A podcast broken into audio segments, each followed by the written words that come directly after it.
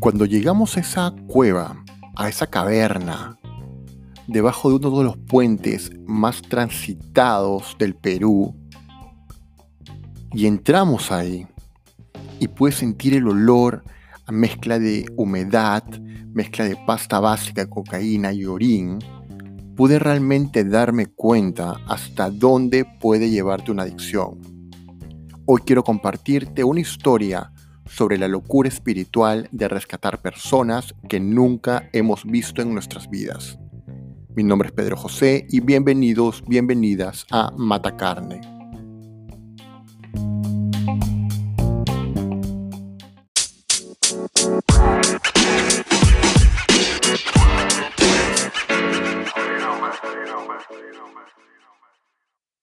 Crónica empieza a las 4 y 30 de la mañana. Por afuera recuerdo que seguía oscuro. Eh, cuando me levanté, cuando me puse de pie, tuve inmediatamente un recuerdo. Y era el recuerdo de dónde había estado yo dos años antes. ¿no?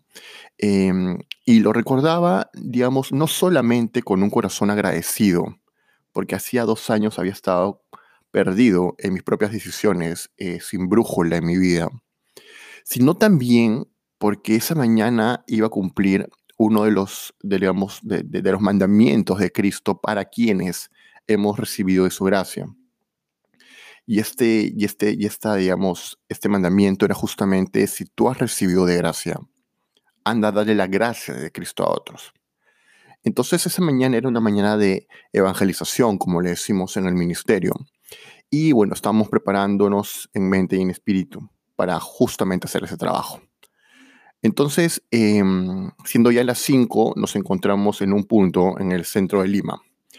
Y eh, me encontré ahí con mis hermanos de Clamor en el Barrio, que es un ministerio eh, que se encarga, digamos, de la restauración de personas em, atadas a las drogas, al alcohol, a la violencia, ¿no? Este ministerio tiene más de 30 años y lo que hace es que después de rescatar a las personas de estos huecos, como le decimos, eh, los llevan a un programa que se llama un discipulado donde lo que hacen justamente es tratar con su carácter y desechar los patrones de pensamientos, este, la hipocresía, la religiosidad, para desarrollar en su corazón y en su mente la relación de hijos frente a un Dios vivo.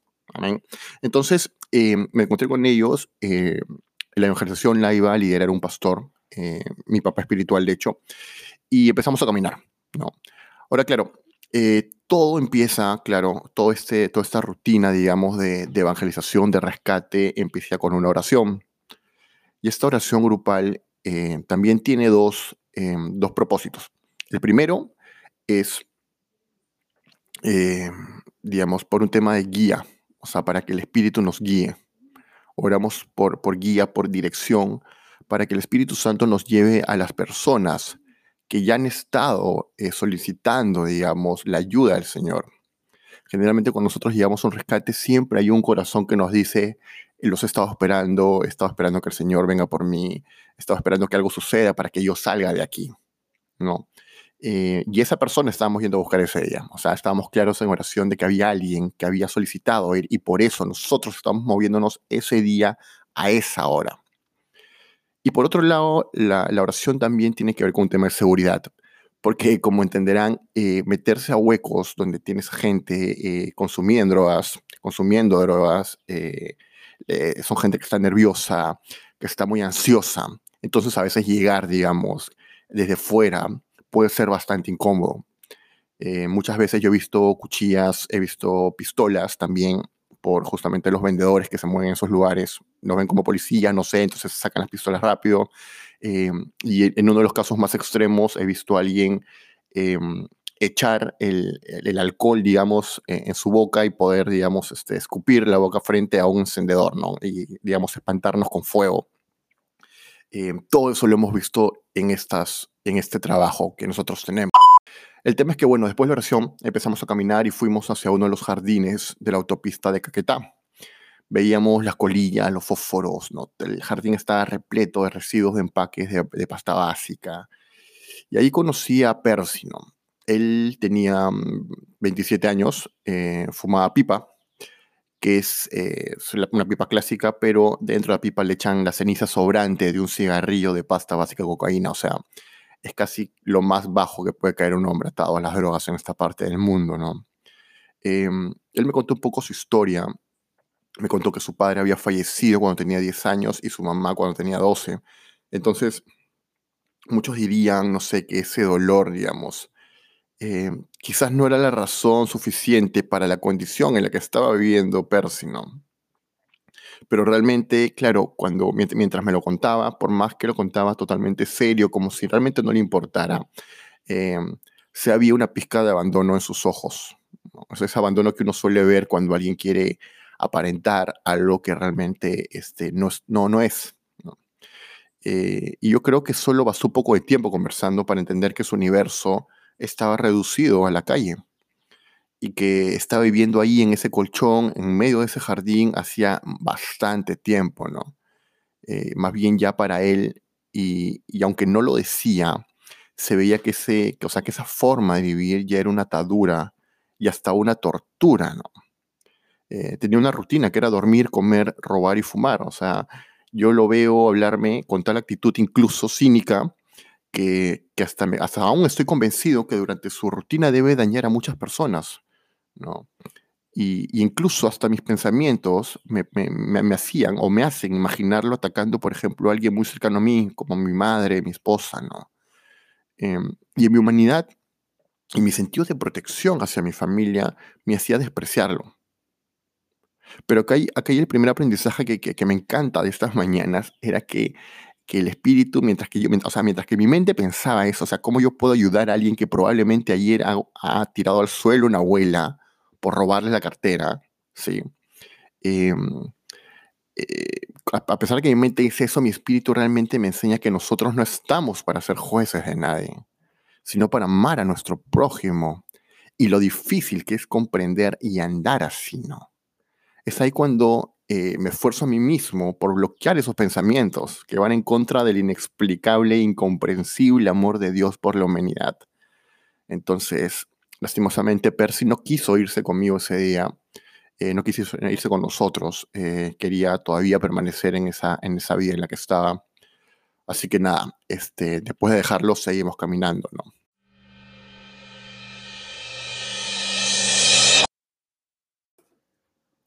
Entonces, de repente estábamos de pie, eh, todos nosotros, en una línea de tren. Es la línea de tren del ferrocarril central del Perú, Em, que justamente esta vía que transcurre desde el Callao hasta Huancayo, que es una región central, em, digamos, este, andina del Perú.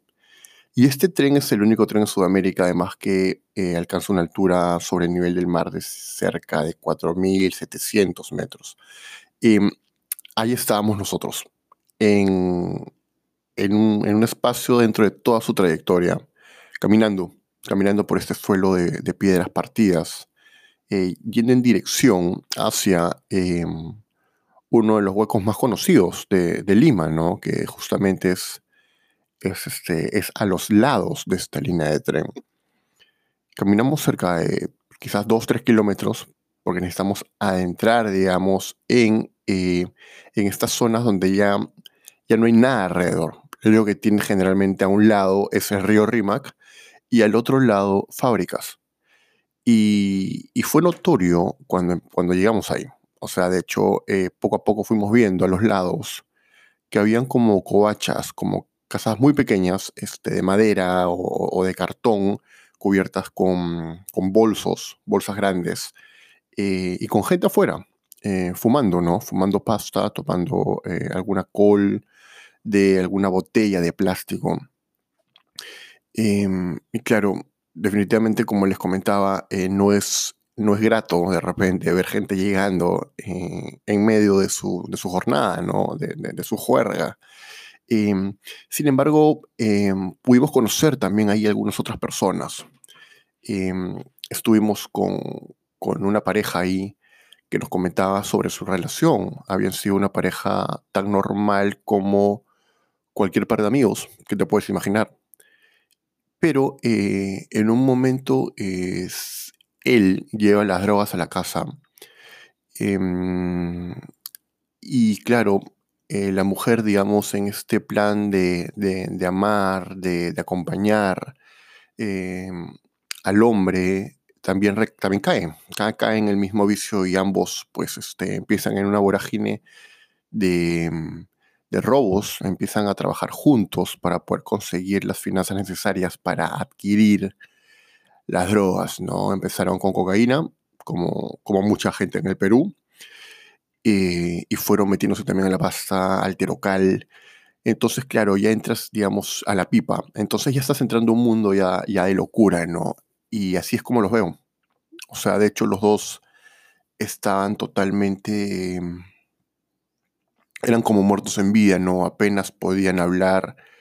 La que hablaba un poco más era ella. Él como que trataba de, callar, de callarla con la mirada pero tenías a dos personas eh, sin color en la piel, ¿no? Con la, suciedad entre los dedos, que es, muy común en gente que ya está abandonada. Pero, claro, en este camino también eh, entendimos algo, ¿no? Em, que muchas personas eh, creen que están bien aun cuando están muy mal, ¿no? O sea, realmente la, la, la condición en la que estaban era evidente. Eran gente abandonada por sus decisiones eh, eran gente, digamos, que no tenía siquiera em, ningún tipo de seguridad. En cualquier momento podría pasar algo con ellos ahí y probablemente nadie los lloraría. Y la reflexión que tengo sobre eso es que, digamos, que, que esto no solo pasa en ellos, ¿no? O sea, no solamente porque, porque ves a estas personas así, quiere decir que el resto no está así, o sea, el resto está bien, ¿no? que evidentemente estés así no significa que solamente tú estés así. ¿A qué me refiero? A ver, este trabalenguas, ¿no?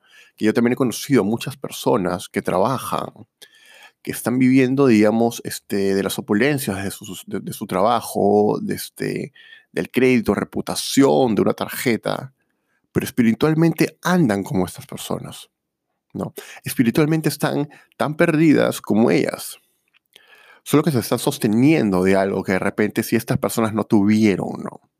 Y es de la oportunidad aparente de, de tener un trabajo, ¿no? De tener una familia, pero todo pendiendo de un hilo. Después de escucharlos, este, em, ellos no decían, ¿no? yo trabajo, tengo plata, no necesito más. También habían otro grupo de estos, ¿no? Porque era una fila muy larga, eran cerca de mira, no, o sea, podría decirte 300, 400 metros, o sea, 3, 4 cuadras de personas, ¿no? Em, y ahí el pastor les dijo algo, ¿no?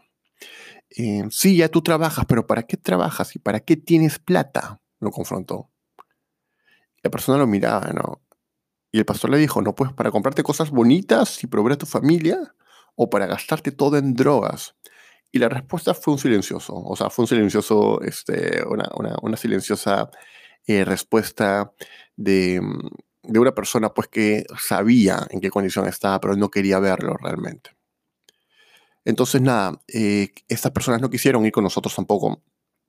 E, entendemos, además, claro, también el tema de ser cristianos para muchas personas es algo negativo, es una connotación negativa, es una connotación de hipocresía, ¿no? De, claro, ustedes vienen aquí a juzgarnos cuando no era eso, ¿no? Definitivamente no era eso. Eh, viendo que tampoco había un corazón, que tampoco estaba el corazón que el Espíritu Santo había preparado ese día, eh, seguimos nuestro camino. Entonces, así fue como llegamos, digamos, al último punto, al último hueco. Em, eh, habiendo, digamos, recibido un poco de, de palo, digamos, ¿no? de algunas ofensas de otras personas con respecto a nuestro trabajo, diciéndonos, claro, que nos vayamos a nuestra casa, que qué hacíamos ahí, que nos dedicamos a nuestra familia. Pero yo entiendo que la gente no entiende. Y, y yo no sé qué estará diciendo tu corazón. ¿no? De repente esta es una bonita historia de acción, puede ser.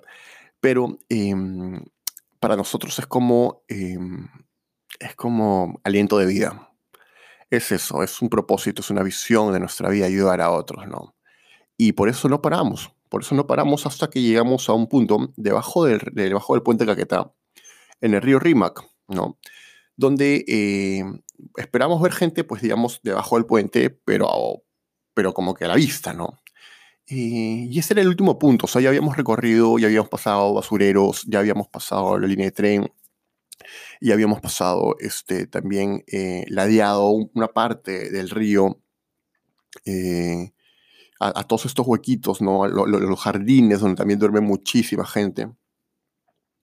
Y de repente aquí debajo de, este, de este río, em, debajo de este puente, perdón, un, un, hermano, un varón, me dice, este, le, dice al viejo, no, viejo, mira este hueco, no, hombre.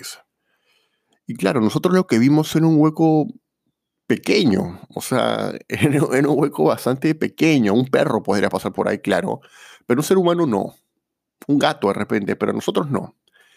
Em, pero él se acerca, ¿no? Se acerca al hueco y empieza a verlo. Y uno como que lo miraba, nosotros lo mirábamos y, era como que, ¿qué estás haciendo? Perdiendo el tiempo, hay que seguir, ¿no?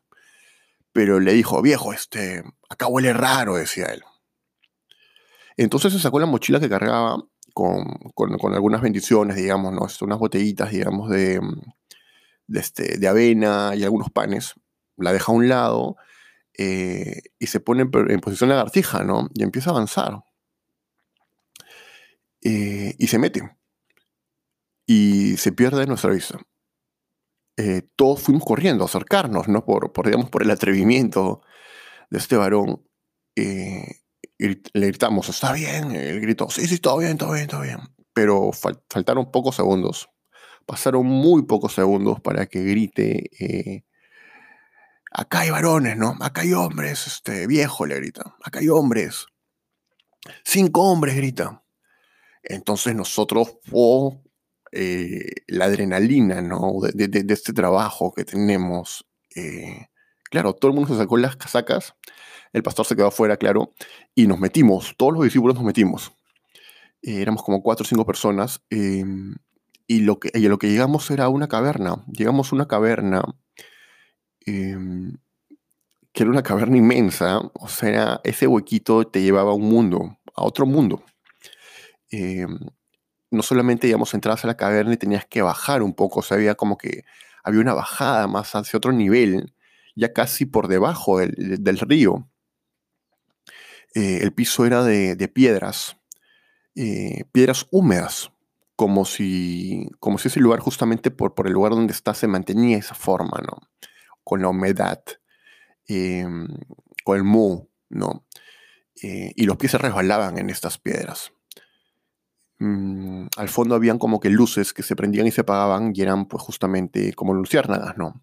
Eran justamente las, las pipas encendiéndose cada vez que ellos aspiraban y botando el humo cada vez que, este, que, que, lo botaban, ¿no? Y, y la mente realmente, o sea, realmente ahí puede, puede notar del daño, del daño de las drogas y, y, la lucha constante que muchas personas pasan día a día para luchar contra esto, ¿no? En este caso, claro, que ya no hay lucha. Acá los que tenemos son muchachos, porque todos tenían 20, 22, 23 años máximo. Pero ya son, digamos, personas que se han entregado. Y cuando uno se entrega, claro, termina ahí, ¿no? Termina realmente al fondo. Nos acercamos a ellos, empezamos a comentarles un poco de lo, de lo que teníamos eh, para ellos, ¿no? La oportunidad de poder salir, de, de, salir a la luz nuevamente, ¿no? De poder retomar su vida. Em, muchos de ellos no nos insultaban, hoy sale acá, concha tu madre, fuera, mierda. O sea, sí convivimos con, con, con, esa violencia, ¿no? Hacia nosotros, a pesar, a pesar, digamos, del corazón, entendemos, o sea, no podemos juzgar porque muchos de nosotros hemos estado en ese lugar y sabemos lo incómodo que puede ser tener a alguien así que viene afuera, ¿no? Con, con, una palabra, digamos, de, de, amor, ¿no? Es como, es, es molesto, es, es, fastidioso eh, y entendemos, ¿no? Pero, pero, ya que hay un gran pero, había uno que no nos decía nada. Y esa persona que no nos decía nada em, era la persona eh, ustedes no pueden imaginar este, lo, lo satisfactorio que sentir finalmente a una persona que te mira a los ojos y que no es necesario que te diga, eh, sí, yo necesito eh, ayuda. sus ojos lo gritan, el socorro es evidente también. Y mm, así que yo me acerqué a él era un muchacho, se llamaba Félix, tenía 21 años. Claro, en el caso de él, tenía una casa, tenía padres separados, vivía con su madre, su madre tenía un nuevo compromiso. Eh, el nuevo compromiso era una persona, digamos, agresiva, violenta eh, con ella, y la verdad es que la madre em, en esta, en este, digamos, em, en esta contradicción de no saber si satisfacer a su hombre o satisfacer a su hijo, pues eligió al, hombre. Entonces tenías un niño, o, perdón, un joven, un adolescente, un adulto ya, eh, que, mm, que, era constantemente eh, echado de su casa para que el, el, hombre pues haga fiestas, lleve, lleve de repente amigos, o de repente tenga sexo con la mujer, ¿no? Em, no lo sé. El tema es que este chico estaba ahí. Estaba ahí hace días. Estaba tantos días metido ahí que cuando al fin este accede, me dice, vamos. Me dice, ya vamos, vamos. Sus amigos le dicen, oye, tú estás loco, estás huevón, ¿cómo te vas a ir? Ven, regresa, oye, estás loco, ¿qué te, ¿a dónde te van a llevar? ¿no? Eh, él dijo, no, no, no, ya fue, ya fue, ya fue, no, me voy, me largo, me largo, no, ya está, me largo, ¿no? En lo que podía hablar también, porque estaba durazo, durazo, durazo. El cholo eh, lo, lo, sostuve de brazo eh, y fuimos caminando, ¿no? Estaba muy débil, estaba muy débil, muy flaco, muy sucio, apestoso, pero lo fuimos llevando. Eh, salió de la caverna y, digo que estuvo muchos días porque lo primero que vi fue el dolor de sus ojos, el dolor que sintió en los ojos cuando, cuando vio la luz del día, ¿no? Habíamos empezado a las 5 de la mañana y eran como las 9. Y este muchacho accedió y, se encontró nuevamente con la luz. Y, creo que eso es, es lo poderoso. O sea, eh, este muchacho abrió los ojos con el dolor y el llanto que se formó, ¿no? Como si esa luz del día que nosotros damos por hecha cada mañana, que tú y yo damos por hecha cada mañana, para él realmente hubiera sido un invaluable regalo de Dios, porque era el reinicio de su vida, y todo ese día, toda esa mañana, toda esa tarde, todo ese día y aún el día de hoy, habiendo pasado tanto tiempo, me pareció importante contarte esa historia porque no solamente eh, resume em, el amor que Cristo pone en nosotros, porque claro, muchas personas a veces me dicen, ¿no? Oye, pero, pero, ¿por qué tuviste que pasar lo que tuviste que pasar? ¿Por qué ese discipulado? ¿Por qué tanto tiempo fuera del mundo? O sea, yo conozco mucha gente que ha salido del mundo yéndose, digamos, desintoxicándose en, alguna, en algún centro de recreación y ya, pero, pero claro, acá hay algo que, que nunca, nunca, nunca te podría dar esos programas y es justamente una visión y un propósito, ¿no? Por otro lado, además, creo que la ayuda de las personas eh, que están ahí son personas que nadie ayuda. Entonces realmente eh, se están haciendo cosas distintas por ellos. Y finalmente, porque el amor de Cristo es así. El amor de Cristo no ve a nadie. Cristo no vino por buenos y justos. Cristo vino por enfermos y pecadores. Entonces, em, este trabajo espiritual de ayudar a personas que nunca hemos conocido en nuestra vida, de liberarlos, es al fin la manera, digamos, en que, en que podemos, quienes ya hemos salido de ahí, seguir caminando en victoria y seguir gozándonos de la vida que hemos podido em, recapturar.